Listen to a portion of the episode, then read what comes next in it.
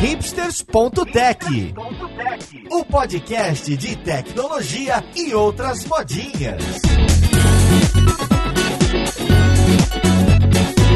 Olá, caríssimo ouvinte, seja bem-vindo a mais um episódio do seu podcast favorito. Esse aqui é o hipsters.tech, meu nome é Paulo Silveira e hoje a gente vai falar de React, o seu ecossistema e mais especificamente um guia do iniciante em React. Então, se você está apavorado com tantas letrinhas, plugins, extensões, editores, hoje é seu dia de sorte. Então, vamos lá, podcast, ver com quem que a gente vai conversar.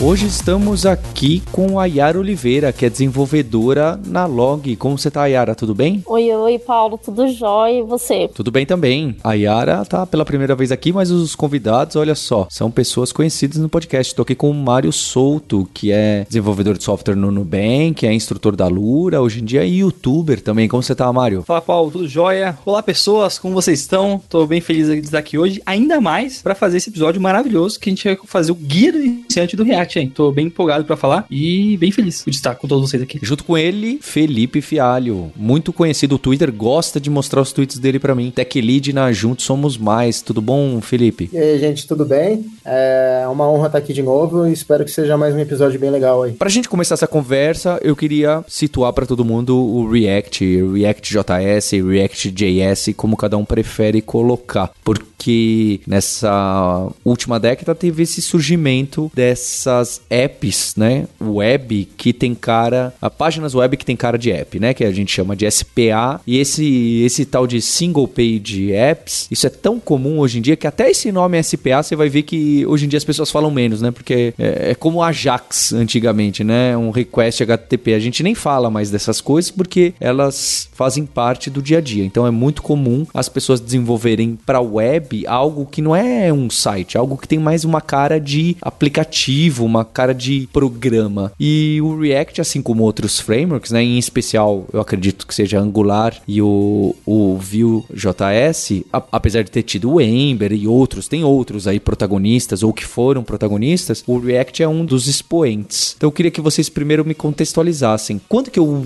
devo ou deveria usar o React? Porque o pessoal de tecnologia não obedece muito essa regra, né? Quando não deveria, ele também usa. Então eu queria entender quando que vocês consideram que ele deveria usar ou considerar o React para usar o mesmo verbo? Olha, Paulo, eu acho que quando o React surgiu, a ideia dele era principalmente para quando você tinha aplicações, jogando a palavra mágica aqui, né? O gerenciamento de estado da sua interface era muito complexo. Por gerenciamento de estado, pensa na interface, sei lá, as mais as, as maiores que tem na cabeça agora são sempre o Gmail e o Facebook, né? Então, tipo, tem um pop-upzinho que tem que ligar quando chega uma notificação e aí o seu chat do seu amigo tem que piscar e tem que ter muito controle de como que a tela muda e gerenciar tudo isso com um JavaScript puro, sem ter uma forma de, de separar, né, o, o que são os dados que estão chegando, de como que eles refletem na tela, isso dá um trabalhão. E o React surgiu muito forte para fazer isso, né, inicialmente assim. Só que hoje em dia eu vejo que conforme a adoção da tecnologia foi crescendo, ela facilita não só você gerenciar esse controle, né, de múltiplas coisas que tem que atualizar na tela, mas também para você facilitar o reuso das coisas da sua aplicação. É, hoje em dia é bem comum, é, principalmente a ideia dos componentes, né, que, que é outra ponta-chave ali junto com o React, que ajuda a gente a conseguir fazer o reuso do desde o menu até o cardzinho que a gente tem na, na listagem do blog ou algo do gênero assim. E a galera tá usando pra tudo mesmo, assim, hoje em dia. Acho até difícil classificar quando não usar. E a parada foi realmente tomando uma proporção meio bizarra, assim. Acho que até o, o Felipe pode falar que o blog dele tá em React aí. E a Yara também tem uma história legal aí. Eu acabei construindo meu, meu blog usando o Gatsby, que é um framework do React, usando React. E foi uma experiência de desenvolvimento muito legal. Quanto à pergunta em si, acredito que o uso do React vale para qualquer, qualquer interface que tenha componentes, assim. Acho que já é um bom caso de uso, porque ele facilita realmente bastante o uso de o reuso, principalmente desses componentes. Então é muito mais simples você criar esses componentes UI, principalmente usando não só o React como qualquer outro framework, é, do que se você fizesse isso na mão. E especialmente hoje, o, o React ainda tem uma vantagem que é justamente gerar código estático depois, né? Caso você queira. Então você ainda consegue não rodar ele como um SPA, e como o Paulo falou no começo. Você consegue gerar um HTML normal, digamos assim, na saída, e isso facilita bastante o, a indexação em, em sistemas de busca e entre outras coisas. Então, mesmo para projetos mais básicos, é, ainda vale o, a, tipo, pelo menos avaliar o uso do React ou mesmo de outros frameworks. É, mas o React especificamente, pelo menos ao meu ver, ele tem uma vantagem que é ser bem simples de usar. Assim, eu acho ele dos, dos frameworks talvez o mais simples. Eu acho inclusive ele mais simples do que o Vue, mas aí é uma percepção bem pessoal. eu reforço o que o Felipe e o Mário falaram a respeito da simplicidade. E é literalmente você cria um comando e de repente acontece uma mágica, você consegue renderizar um, algo no seu browser e você fala: caramba, já tô programando. Foi muito legal a experiência quando eu tive a primeira vez, que não foi muito tempo atrás, foi em fevereiro do ano passado, a primeira vez que eu tive o contato com React. Eu sei que foi muito legal, foi muito importante, só que assim, quando você entra numa empresa, você vê um outro cenário. Então eu acho que é muito importante você testar, estudar direitinho, fazer, treinar, criar os seus CRUDs, para que quando você chegar num, numa empresa, você conseguir pegar com mais facilidade o que, perceber com mais facilidade o que cada coisa está fazendo e a partir daí você dá continuidade. Bem, então acho que o, o Felipe e a Yara já mostraram que dá para ir além, né? Acho que o Mário falou, o, o ponto principal era que sua tela precisa ficar mexendo, né? Então tem componentes que, olha, peraí, mudou a data, mudou o valor da, da ação, mudou se tem vaga nesse teatro ou não e etc.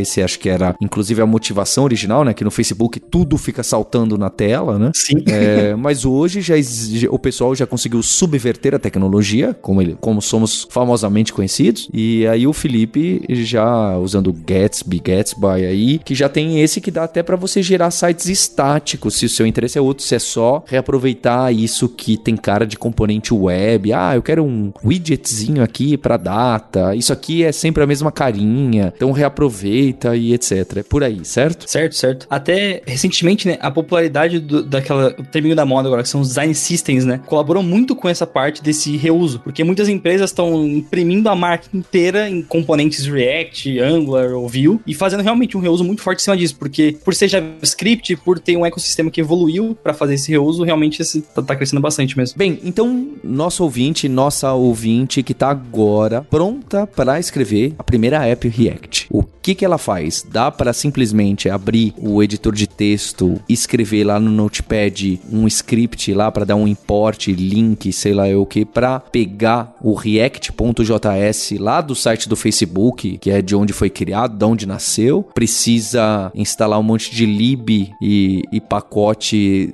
npm install. O que, que as pessoas costumam fazer? O que, que tem de opção viável para a gente começar? O que precisa ter no seu computador instalado, o Node.js. O pessoal estava comentando agora há pouco por que, tem o Node. Eu, particularmente, não sei, eu preciso pesquisar. Mas eu sei que tem que instalar o Node.js. E eu sei que você, dentro da documentação, eles passam três comandos que você pode utilizar para fazer a instalação do que fazer o, o, setup, né? A instalação do, do pacote e a partir daí você dá outros comandos para iniciar e visualizar, que é utilizando o Yarn ou o NPX ou o NPM. Mas eu acho que um pouquinho antes disso, se você souber um pouco de JavaScript, é muito legal, muito importante para que uma vez que você for evoluindo o seu app, você vai começar a lidar com algumas situações que você vai precisar de conceitos lá do JavaScript, não necessariamente precisar, precisar, você vai, pode dar uma googada e tentar quebrar a cabeça, mas se você tiver esse conceito já familiarizado, já ter estudado a respeito disso, com certeza você vai evoluir é, com mais facilidade. Mas quanto ao setup, que eu acho que foi a pergunta inicial, eu acho que em geral foi é isso. Talvez eu esteja esquecendo de alguma coisa. Felipe, Mário, me ajude. É assim, um bom ponto de partida em cima do que a Yara comentou é a própria documentação do React, do próprio site. Hoje ela tem a documentação documentação inteira e o site inteiro do React traduzido para português, inclusive. Então, mesmo pessoas aí que não dominam inglês conseguem entender tudo que está sendo falado lá. A documentação é bem clara e é bem simples assim. Então, todos os conceitos do React e toda a instalação do React como lib é possível de entender só de ler a documentação. E aí, em cima disso, é interessante também comentar que o React, por ser uma lib, ela pode ter diversas formas de uso. Então, você pode usar ela tanto para cuidar de componentes, como falamos anteriormente, cuidar de estados, ou mesmo criar aplicações complexas. E a forma com que você vai utilizar o React, inclusive, define até o tipo de arquitetura que você vai ter no seu sistema e a forma que você vai iniciar ele. Então, por exemplo, ao passo de que existe o Create React App, que você meio que automatiza a criação de aplicações baseadas em React, também existem opções de você criar uma arquitetura de React para gerar outros componentes. E aí, por exemplo, essa abordagem é muito utilizada em, em Zen Systems. É, inclusive, eu utilizei ela há pouco tempo atrás porque eu precisava de uma solução que só gerasse componentes.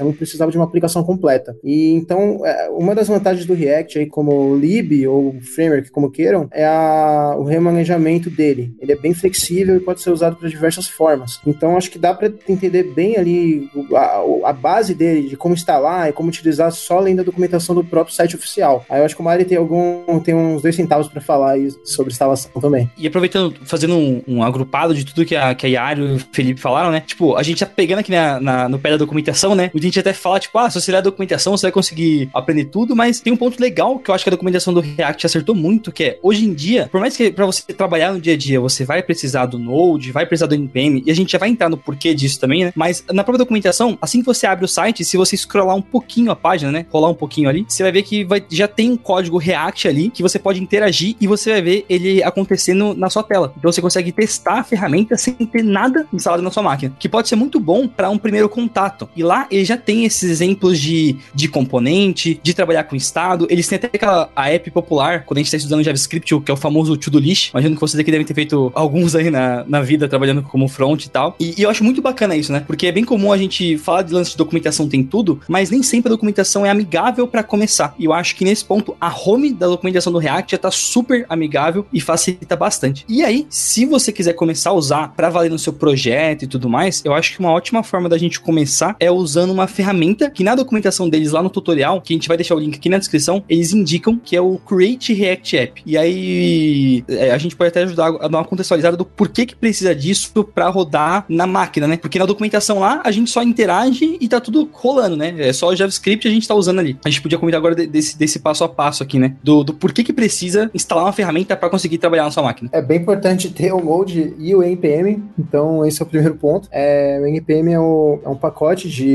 libs, digamos assim, do Node, e o Node é uma é onde a gente consegue rodar determinados comandos em JavaScript. É, é uma camada de, de back-end de JavaScript. É o famoso, para você instalar isso, você precisa instalar isso, que precisa instalar isso. Faz parte da nossa vida.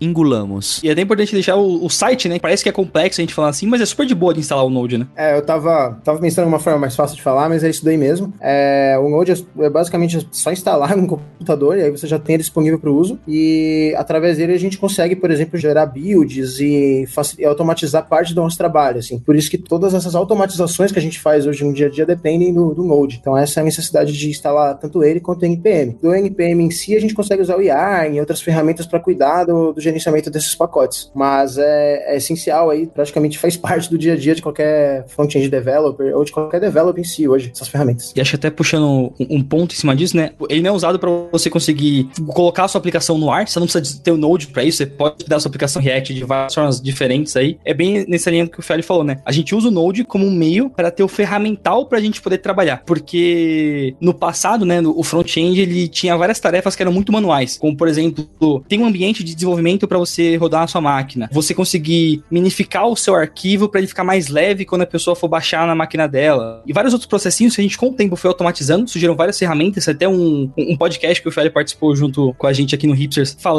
sobre a evolução do, do front-end como um todo, né? Mas hoje em dia a gente usa primariamente o. Precisa ter o Node na sua máquina, o NPM ali, por quê? O Node vai instalar esse pacotinho do Create React App, para você ter esse, esse, esse pacote de desenvolvimento na sua máquina ali. Você vai criar um projeto e com ele já vai ter tudo configurado para algumas coisas especiais que o React tem rodarem no seu projeto. Porque, por exemplo, por debaixo dos panos ali, o React ele precisa de um processo meio que de compilação, porque ele tem uma sintaxe que parece HTML dentro do JavaScript, que a gente chama ali de JSX, que no final das contas vira um monte de função na sua tela, quando você quando está executando ali. Mas na hora que você instala o Create React App, ele já te dá todo esse pacote e você não precisa se preocupar com isso. Que é uma coisa que, pelo menos quando eu comecei com React, eu, gastei muito tempo tentando aprender. E depois de um tempo surgiu o Create App com tudo pronto e facilita você aprender realmente a ferramenta e não ter que ficar se preocupando em configurar é, build e coisa de, do Node e tudo mais. Você vai se preocupar com o lado do front-end, do JavaScript, de fazer interface de fato. Nesse ponto, o Create React App ajuda bastante. E para instalar ele, você basicamente vai precisar do, tal como a Yara falou, né? Você tem várias formas. Você tem via NPM para instalar na sua máquina, você tem via NPX, que você nem instala direito, você só rola um comando e ele já baixa um projeto pronto ali na sua máquina para você conseguir trabalhar, dado o nominho que você passa. A gente vai deixar o link aqui na descrição para vocês. E tem essa outra variação aí que é o Yarn, que pode confundir uma galera, mas que é só uma alternativa para você conseguir baixar as coisas e conseguir criar o projeto e tudo mais. A recomendação de vocês é esse Create React App aí, alguma coisa assim. Isso, isso, isso, isso. Que é um pacote, que é um pacote, ou não? Exato, é um pacote. É um Tá pacote que vai criar esse ambiente de desenvolvimento pra gente poder começar ali. Então eu vou dar npm install nisso aí. É, e só fazendo de novo que, no caso, o Create React App, ele gera uma, uma estrutura principalmente de aplicação mesmo. Então, é boa parte de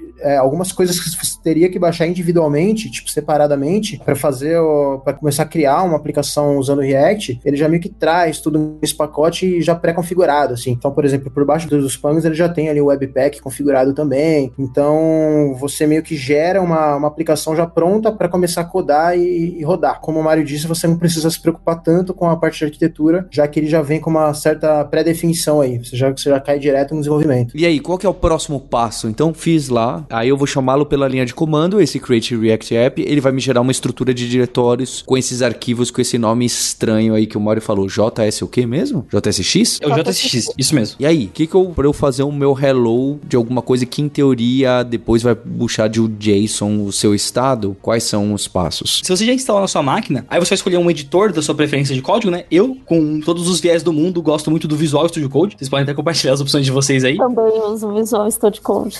E eu gosto muito dele porque, uma vez que você baixou o projeto, você vai abrir essa pasta dentro do Visual Studio Code ou de algum outro editor, e você vai ter que, via terminal, também acessar essa pasta e rodar o comando npm start. E aí sim o seu o Hello World meio que já tá pronto para você, Paulo. Isso é, um, isso é um ponto legal do Create React App. Você criou o projeto, se você for no terminal e rodar npm start, automaticamente vai abrir uma janela no seu navegador e já vai ter o código base ali pronto do React, indicando até qual arquivo que você deveria alterar, que vai estar dentro de uma pastinha src, vai ser o arquivo app.js, e lá já tem uma estrutura mínima com um componente pronto, usando CSS, fazendo referência para uma imagem e mostrando que meio as dúvidas principais que você pode ter, de putz, como que eu faço para estilizar essa aplicação, como que eu faço para colocar HTML nela. O próprio React já responde isso de cara assim para você. Isso é, vem algo que é front-end only. Eu posso até estar desconectado da internet, que se eu abrir esse index HTML aí, que se referencia para o app JS, vai funcionar. Exato. E o bacana é isso, você não precisa abrir um index HTML, é meio maluco. Como a gente comentou, né, como o Create React App, ele cria todo um ambiente de desenvolvimento para você, ele sobe um servidorzinho local ali na sua máquina, que vai estar rodando na porta 3000 ali, então você vai acessar localhost 2.3000. No caso, ele já abre por padrão, né, assim que você sobe o projeto, mas é bacana que você não precisa se preocupar com a parte do HTML em si. Você só vai escrever JavaScript para todo lado ali, e no JavaScript você vai escrever o HTML que representa a sua interface. E aí fica, é meio maluco falando assim, mas abrindo a documentação do React, olhando passo a passo, junto com o podcast aqui, vai clareando essa parte para você. Agora então, en- entendi. Então vai ser pelo JavaScript que a coisa vai toda. Esse JavaScript agora, a partir de então, a gente vai editar esse ponto .jsx, é a partir daí que a gente vai é, mexer no nosso primeiro componente. Isso, isso, naquele arquivo app.js. Ele vai ser a- a- o início de tudo aí pra gente poder trabalhar. E aí, é JS ou JSX? Quando que aparece o JSX? O que que eu mexo no JS? Já, já me complicaram aqui. É, eu vejo em re- recomendarem esse finalzinho JSX, esse ponto JSX, mas é, por incrível pareça, na- lá onde eu trabalho, a gente não utiliza essa extensão. A gente utiliza a extensão JS, que é o de JavaScript. Isso é meio engraçado, Paulo. No passado, o suporte pra color code era meio ruim se você usasse JS. Como você mete uns HTML dentro do seu arquivo JavaScript, a galera no passado usava muito JSX e conforme for passando o tempo, tem uma galera que usa, mas é bem o caso que a Yara falou. Tipo, no meu dia a dia mesmo, hoje em dia, a gente usa só arquivo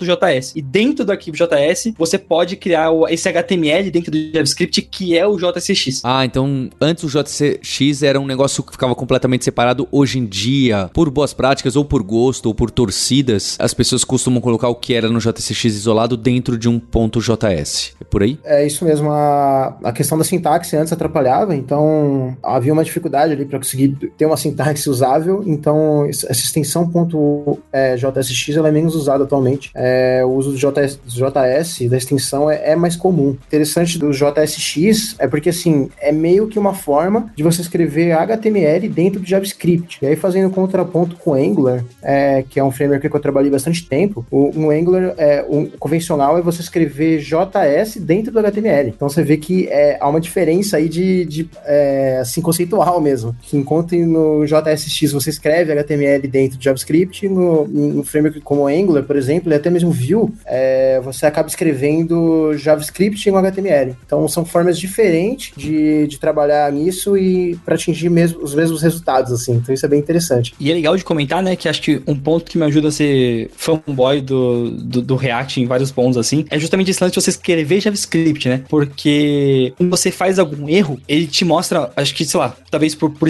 por viés mesmo de ter trabalhado mais com React, mas ele mostra muito mais certinho qual linha você errou, o que que você errou e o porquê que você errou. O suporte para tratamento de erro do React é muito bom. Então eu gosto muito dessa forma e porque também, por exemplo, se você quer descrever que alguma coisa na interface vai aparecer ou não, você não, sei lá, dado um valor de uma variável que já tá ali dentro do seu componente ali do React, que é uma função, você consegue falar, ah, se tal valor for true, então mostra tal pedaço de tela. E você usa os valores da linguagem para representar que, ó, a partir de agora, esse pedaço de, de JSX vai aparecer ou não vai aparecer em função se essa variável tá true ou falso. Então fica mais declarativo a forma que você escreve o código. É, é interessante reforçar que isso é bastante poderoso, né? Porque a partir do momento que você consegue escrever HTML usando JavaScript, significa que você tem todos os grandes poderes aí do JavaScript escrever esse HTML. Então você consegue fazer map, você consegue fazer filter, você consegue fazer é, diversos tipos de, de interações dentro desse, desse HTML. Então isso é bastante poderoso, assim. É uma abordagem bem interessante, assim, que tem sido cada, cada vez mais usada nos últimos tempos.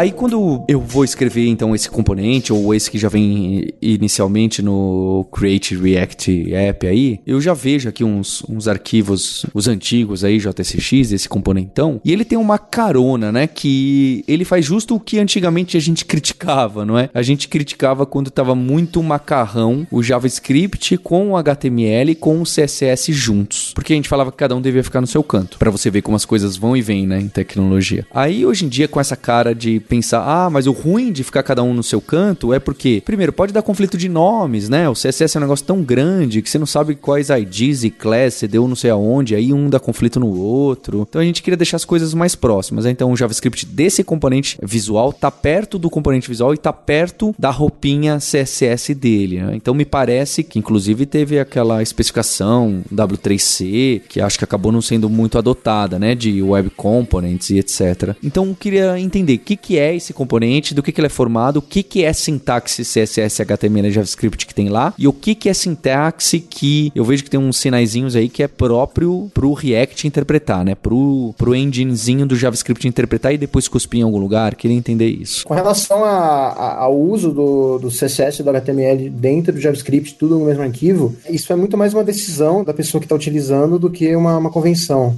É, inclusive, essa é uma das, das vantagens barra desvantagens do, do, React. É comum você pegar alguns projetos que usam, por exemplo, o CSS dentro desse, do JavaScript, então fica tudo no mesmo arquivo, é, enquanto em outros projetos as pessoas separam mais. Então você tem um arquivo para o CSS e outro para o JavaScript, para a lógica. Mesmo que esse arquivo de CSS esteja sendo escrito com o JavaScript, usando alguma lib de CSS em JS, por exemplo, algumas pessoas fazem essa separação. Então não há muito uma, uma convenção ou boas práticas muito específicas específica sobre isso, é muito mais uma escolha do, do time que está utilizando. Isso pode ser visto como uma vantagem, ou seja, você tem uma flexibilidade ali de uso, mas também pode ser uma desvantagem, porque você pode ter em uma mesma empresa diversos projetos em React com estruturas de, de arquitetura completamente diferentes, assim. Então, por exemplo, em alguns frameworks que são um pouco mais rígidos com relação à arquitetura como o próprio, próprio Angular, isso acontece mesmo, assim, você tem uma, uma arquitetura muito bem especificada e normalmente você vai pegar projetos de empresas diferentes, de, de lugares completamente distintos e eles vão ser parecidos, assim, eles podem ter alguma mudança no nome das pastas ou, uma, ou, alguma coisa de estrutura, mas em geral eles vão lembrar um ao outro. Agora no React tem essa questão aí de você pegar projetos que são diferentes. É, isso, de novo, pode ser visto como uma vantagem ou desvantagem. E com relação ao, ao HTML, que você perguntou, a mesma situação do que a gente tinha comentado do JSX, então você consegue escrever ali o, o HTML dentro do JavaScript. E aí uma coisa importante para comentar é que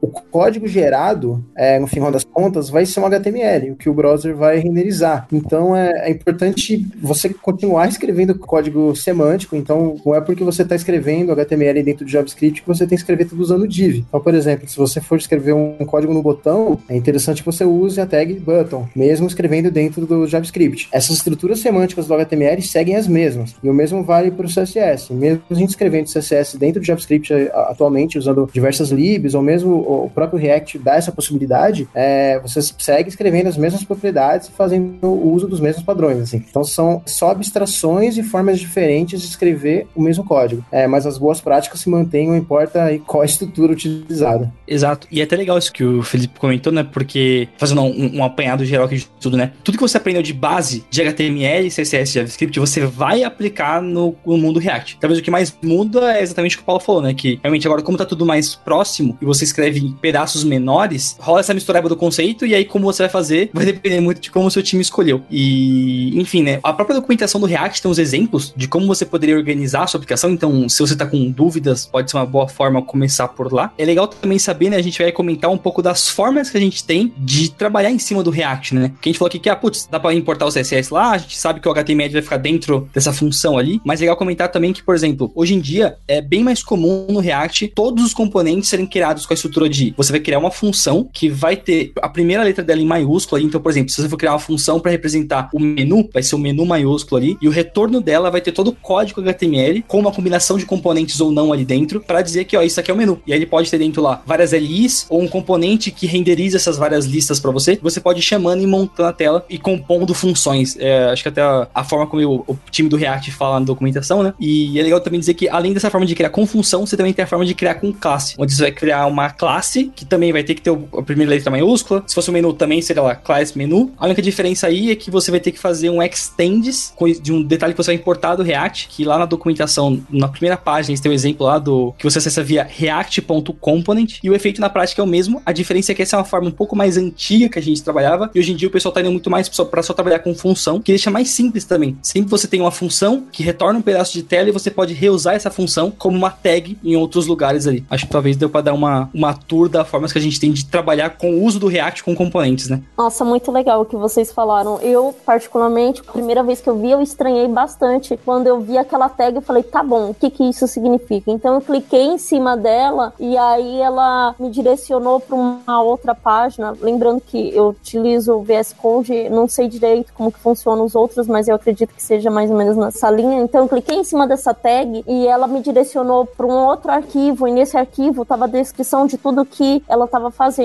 seja uma estilização, seja ela que era um box, alguma coisa é, relacionado ao template. Isso pensando em componentes, porque por exemplo, onde eu trabalho a gente separa os componentes, ou, a gente fala que a gente cria os componentes burros, né? Ele só tem a função de apresentar lá pro, pro usuário e a lógica a gente geralmente é, faz um outro arquivo. Não sei como que vocês costumam fazer, que é justamente, ah, e se eu apertar naquele botão, o que que é para fazer, sei lá, aparecer uma estrelinha, mudar de cor. Eu tô usando exemplos bem simples, mas pode ser algo muito mais complexo que isso. E yeah, você mandou muito bem. E acho que até pode ser a, a, a, dúvida do Paulo, né, Paulo? No arquivo que você tem aí aberto agora, não tem nada de mudando as coisas na tela, né? Exato. E aí, como que a gente chega nessa. Acho que é justo esse exemplo da Yara. Então agora eu quero criar o meu componente React que vê se aquele JSON de 5 e 5 segundos mudou um valor ou ao contrário, né? Eu quero receber uma mensagem do chat ou alguma coisa assim. Ou que seja um botão mesmo, tá? Pode ser o mais trivial ainda mesmo, que não tem um estado no servidor. Eu quero simplesmente fazer um, um passar uma função de callback para se esse botão aqui que tá junto for clicado, mexe no CSS desse próprio botão que já tá aqui do lado e fica tudo juntinho, em vez do que isso fica no CSS num canto, o JavaScript que verifica se esse botão foi clicado no outro e a declaração do botão no HTML fica em outro arquivo, né? Então,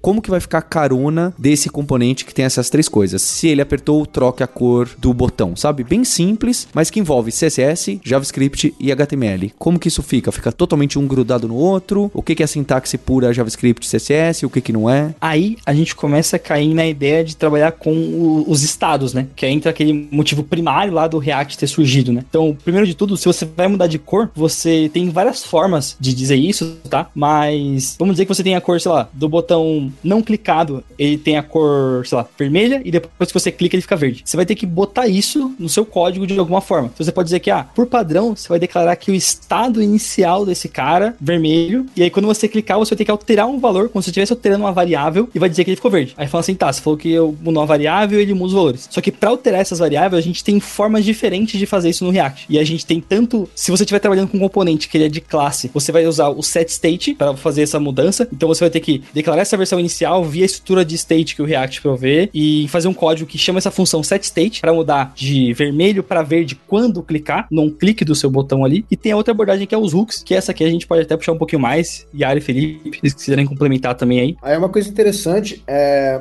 eu, eu tive minha primeira experiência de projeto mesmo com React no meados do ano passado só, é, quando o Mário comentou no começo do meu blog, e aí eu, eu resolvi meio que criar ele usando Gatsby, primeiro porque eu queria testar esse framework, digamos assim, e ter um contato maior com React. Então essa foi minha experiência meio que inicial mesmo com React, com um projeto mesmo de verdade, assim. E eu já caí com hooks, então eu não tive muito contato com essa forma antiga de fazer utilizando o state. Eu tenho um certo contato nisso atualmente, porque eu, é, parte do código do projeto que eu, a gente tenha juntos ainda segue esse padrão mais antigo, então eventualmente a gente tem que fazer algum refactor nisso, então eu ainda tenho algum contato com esse código, mas eu não cheguei a, a pegar essa época completa aí do, antes do hooks, assim. A percepção que eu tenho do hooks, assim, é, é muito boa, acho que simplificou muito, tanto que toda vez que eu tenho que ter contato com esse código um pouco mais antigo, eu fico meio, é um pouco confuso para mim, porque a forma do hooks de lidar é muito mais simples, assim, até a sintaxe do, do, do componente fica mais tranquila. Então, basicamente, você consegue definir ali alguns estados iniciais e algumas funções usando os effect, e a partir do momento que determinada variável muda, na qual ele fica escutando, você consegue fazer algum tipo de, rodar algum tipo de função, ou fazer algum tipo de modificação no seu, nos seus parâmetros. E basicamente, assim, é importante também dizer que o React é reativo, né? Então você depende de uma, de uma interação para que alguma coisa aconteça. Existe,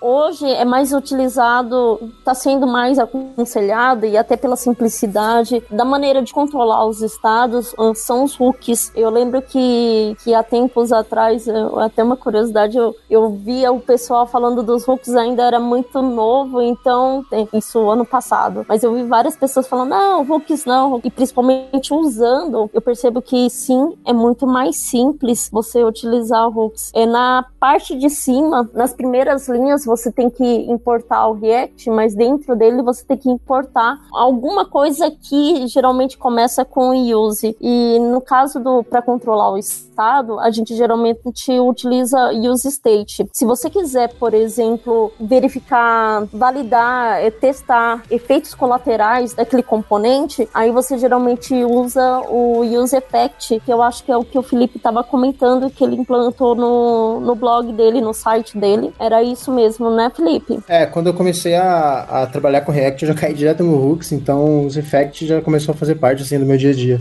E é legal vocês terem comentado isso, né? Porque se a gente for fazer um, um, paralelo geral agora, tentando amarrar isso tudo, né? Essa parte de gerenciar estado, pro Paulo que veio do Java, Paulo, quando você estava trabalhando no Java, você, você devia ouvir gerenciamento de estado com, com classe padrão do Java, né? Exatamente, você guarda no, em algum objeto, né? Alguma coisa assim. Exato. Essa forma primal que eu tinha comentado lá no começo, né? Basicamente você tem um atributo na sua classe que representa o componente ali chamado state. E você passa para ele um objeto onde cada chave desse objeto e valor, você pode botar um booleano, você pode botar uma string, você pode alterar esses valores por meio daquela função setState que eu tinha comentado lá antes, e ela vai refletir no seu botão mudar de cor, no fazer aparecer alguma coisa na tela, e enfim, aí tem várias coisas junto com isso que você consegue trabalhar. E o legal dos hooks é que eles pegaram todo esse gerenciamento que você tinha que ter uma classe para fazer, e eles externalizaram numa função que por debaixo dos panos ali do React, ela faz toda essa lógica para você, só que você não tá vendo essa classe. O, o, React por debaixo dos panos, ele tem um lugar onde ele tá guardando todo esse estado que você não tá mais criando um atributo na mão para fazer, mas basicamente você vai executar uma função, declarar que você tem um valor inicial e o próprio React vai te devolver a primeira versão desse valor e uma função que você pode manipular esse valor que ele guarda dentro dele. É meio bizarro assim. Falando parece meio complexo, mas quando você usa, realmente fica mais fácil, mais limpo de você conseguir trabalhar com as coisas. Tanto para conseguir fazer uma cor de um botão mudar, algo aparecer na tela, quanto para caso você queira acessar um servidor de alguma forma, pegar um, uma lista de postagens ou de produtos, por meio desse, desse hook ali do state, você pode trazer um valor junto com ele. Que aí a gente começa a entrar no tal do ciclo de vida do React. Aí só mais um adendo, é importante também falar que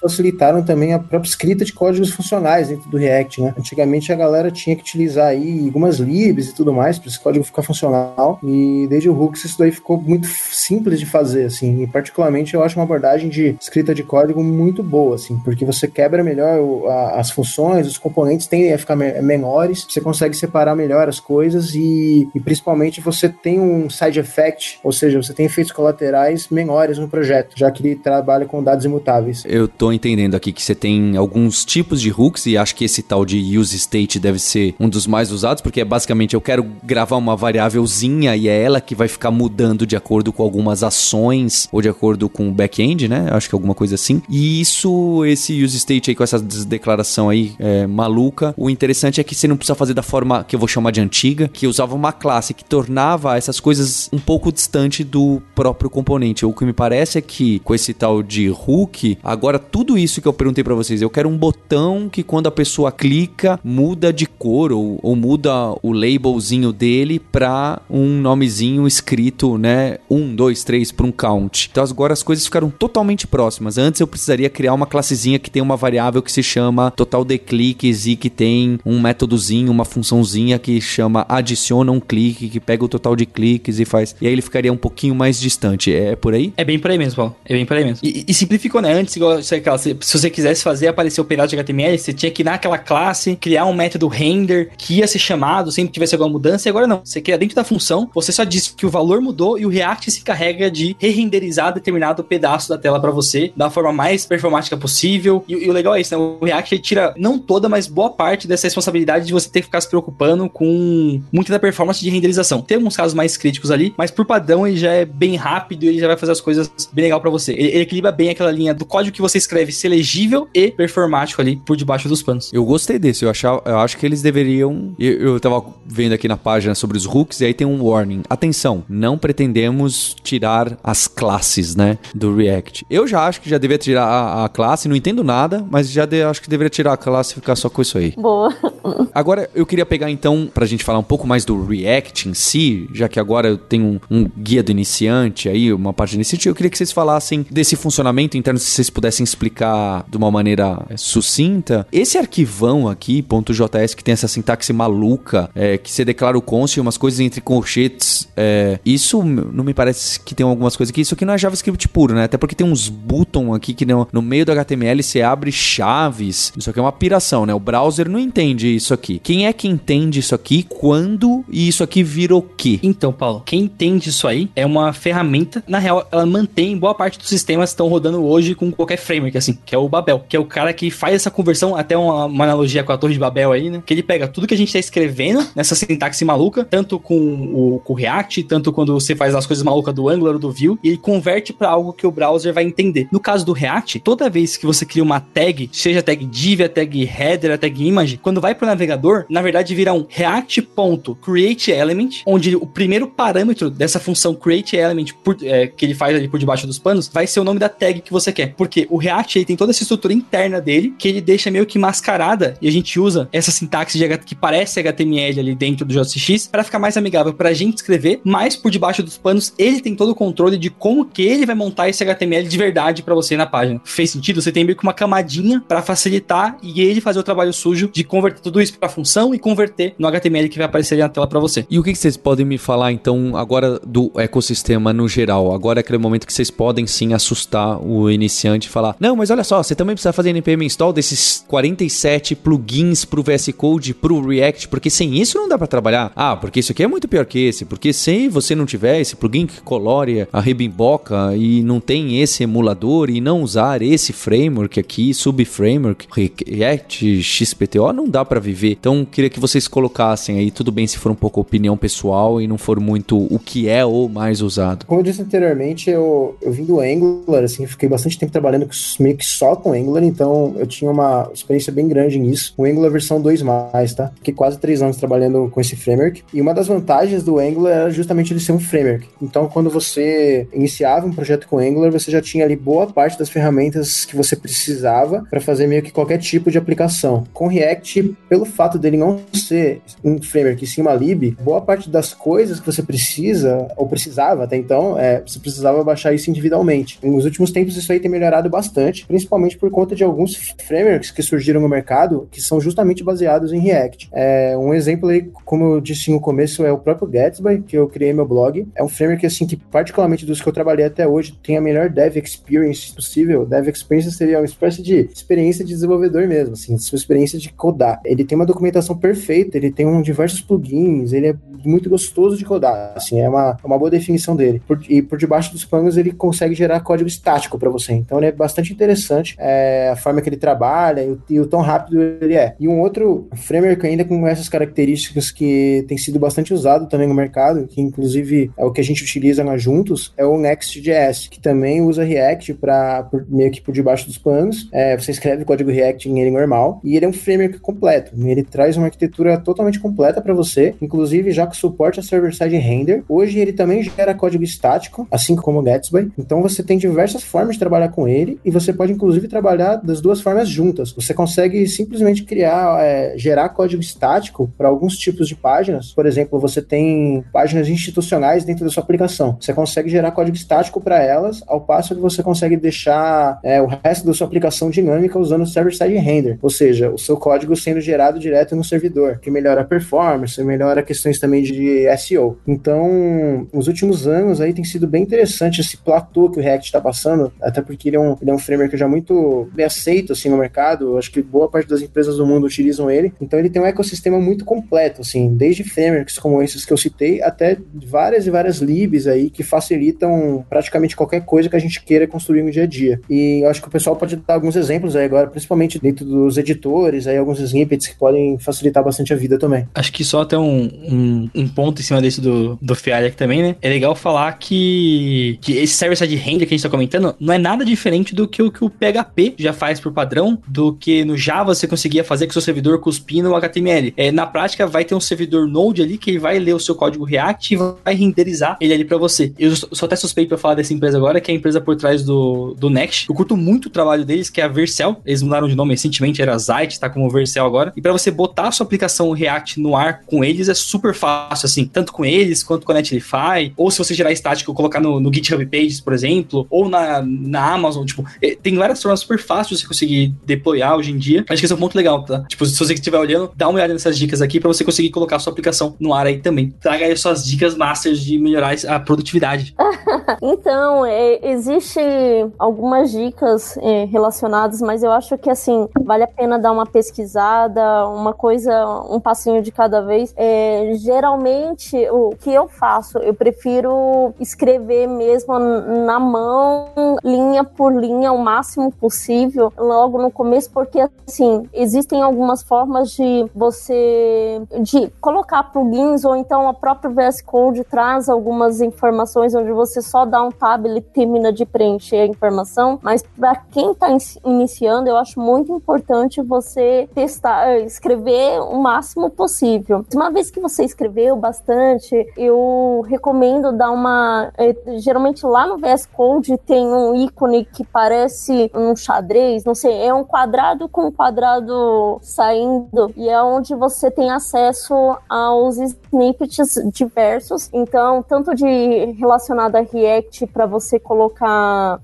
para otimizar, para que você só escreva um determinado apelido e isso já traga uma função meio que completa para você ou uma classe meio que completa, ou então para colorir, é, deixar a tela mais colorida ou uma determinada função, é, tudo que for função ter uma determinada cor, ou tudo que for variável uma outra cor para chamar mais atenção. Eu costumo utilizar bastante o, o React, eu utilizo um plugin também de GraphQL, mas aí é uma outra conversa que é, que é para APIs. Eu acho importante falar também é, de questão de lint, isso eu acho muito importante que para você padronizar espaços, para ele de alguma forma avisa para você quando você esquece uma vírgula, quando a sua tabulação não está correta, quando você está faltando fechar um parênteses ou fechar um colchetes ou enfim. Outra coisa que eu acho que vale a pena falar é a questão de debugar. Existem algumas maneiras de debugar, mas eu acho que uma vez que você estiver começando a programar, você vai se deparar por algumas situações que você não sabe porque aquilo está acontecendo. Então, existem algumas formas de debugar, mas uma delas, por exemplo, é você clicar lá no browser na tela já renderizada, clicar com direito no teclado e vai aparecer o inspecionar e aí ele geralmente aparece uma caixinha às vezes do lado, às vezes embaixo, com vários alertas e aí você realmente lê cada um desses avisos, procurar a melhor forma de corrigir aquilo. E é legal da gente falar que trabalhando com React, você vai ver um monte de nominhos. Você vai falar de Redux, você vai falar do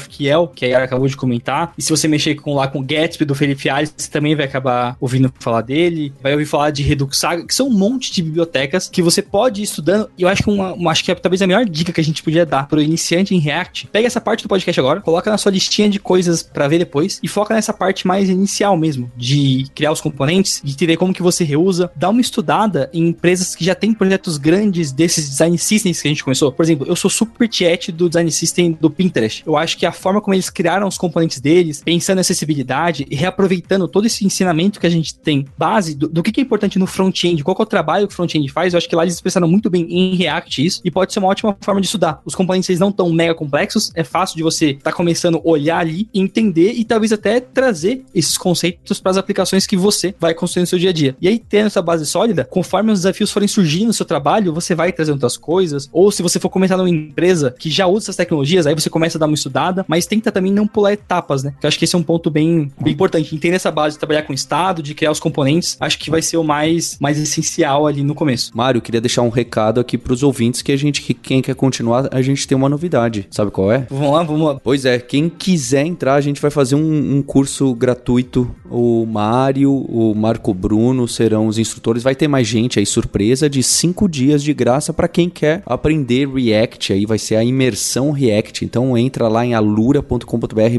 barra imersão traço React, que vão ser cinco aulas, uma paulada aí daqui duas semanas para quem tá ouvindo agora. Você tem as inscrições até o próximo domingo. Vai ser um negócio muito legal que a gente vai fazer, que a gente vai desenvolver um, um sisteminha bem bacana que eu tô vendo que o Mário tá fazendo. A gente tá preparando as aulas para você publicar com muito orgulho o seu site, bater no peito e colocar no seu portfólio, né? Vale mais que certificado, né? Vale mais do que dinheiro. E eu vou deixar o convite aqui pro Felipe e pra Para quando a gente fizer a live de abertura, ó, de fechamento, que a gente vai ter duas, para que eles possam participar e falar do mercado de trabalho. E aí sim a gente pode falar dessas sopas de, de letrinhas, porque aí o pessoal já vai estar tá pronto para esse momento. Além do convite pro Discord, né? A gente vai ter um Discord específico só para essa imersão de React para quem quer dominar single page application. É óbvio que esse é um começo, mas você vai entregar coisas fantásticas quando chegar sexta-feira, o último dia de aula. Eu só vou dizer que a gente tá planejando um monte de coisa, igual o Paulo falou, vai ter easter egg, vai ter crossover com o meu canal do YouTube, vai ter, enfim, a gente tá fazendo uma parada bem legal, para tanto você conseguir aprender quanto se divertir ao longo do, do processo todo ali, que eu acho que é o mais importante para você conseguir fixar bem esse conhecimento e, enfim, se sentir realizado ali quando chegar no último dia. Legal, queria agradecer bastante o Felipe Fialho, queria agradecer a Yara Oliveira e o Mário Souto pela participação, foi muito bom. Vamos ver, o guia do GitHub, de iniciante de GitHub, ficou muito famoso, fez muito sucesso. Tá o link aí. Tá o link também para os vários NPM installs que demos por aí, é, na descrição do episódio, ali no site do hipsters.tech. E um agradecimento especial a você, ouvinte. Obrigado pelo seu download, pela audiência, por compartilhar esse episódio e por se inscrever lá na imersão React. A gente tem um compromisso na próxima terça-feira. Hipsters, abraços. Tchau.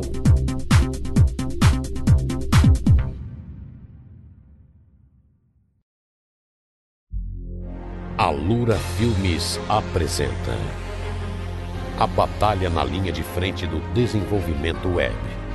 A Guerra do Front-End. O arsenal para essa guerra é grande.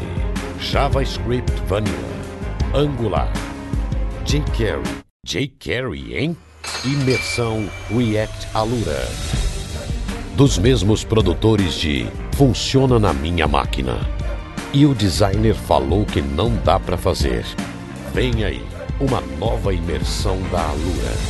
Mário Dev Soutinho, Ju It Girl Negreiros, Marco Bruno Dev, participação especial de Paulo Boss Silveira. Cinco aulas totalmente gratuitas, nos melhores home offices. Inscrições só em alura.com.br barra imersão React. Mergulhe com a gente. Você ouviu o hipsters.tech, produção e oferecimento alura.com.br, cursos online de tecnologia e Kaelon, ensino e inovação. Edição Radiofobia, podcast e multimídia.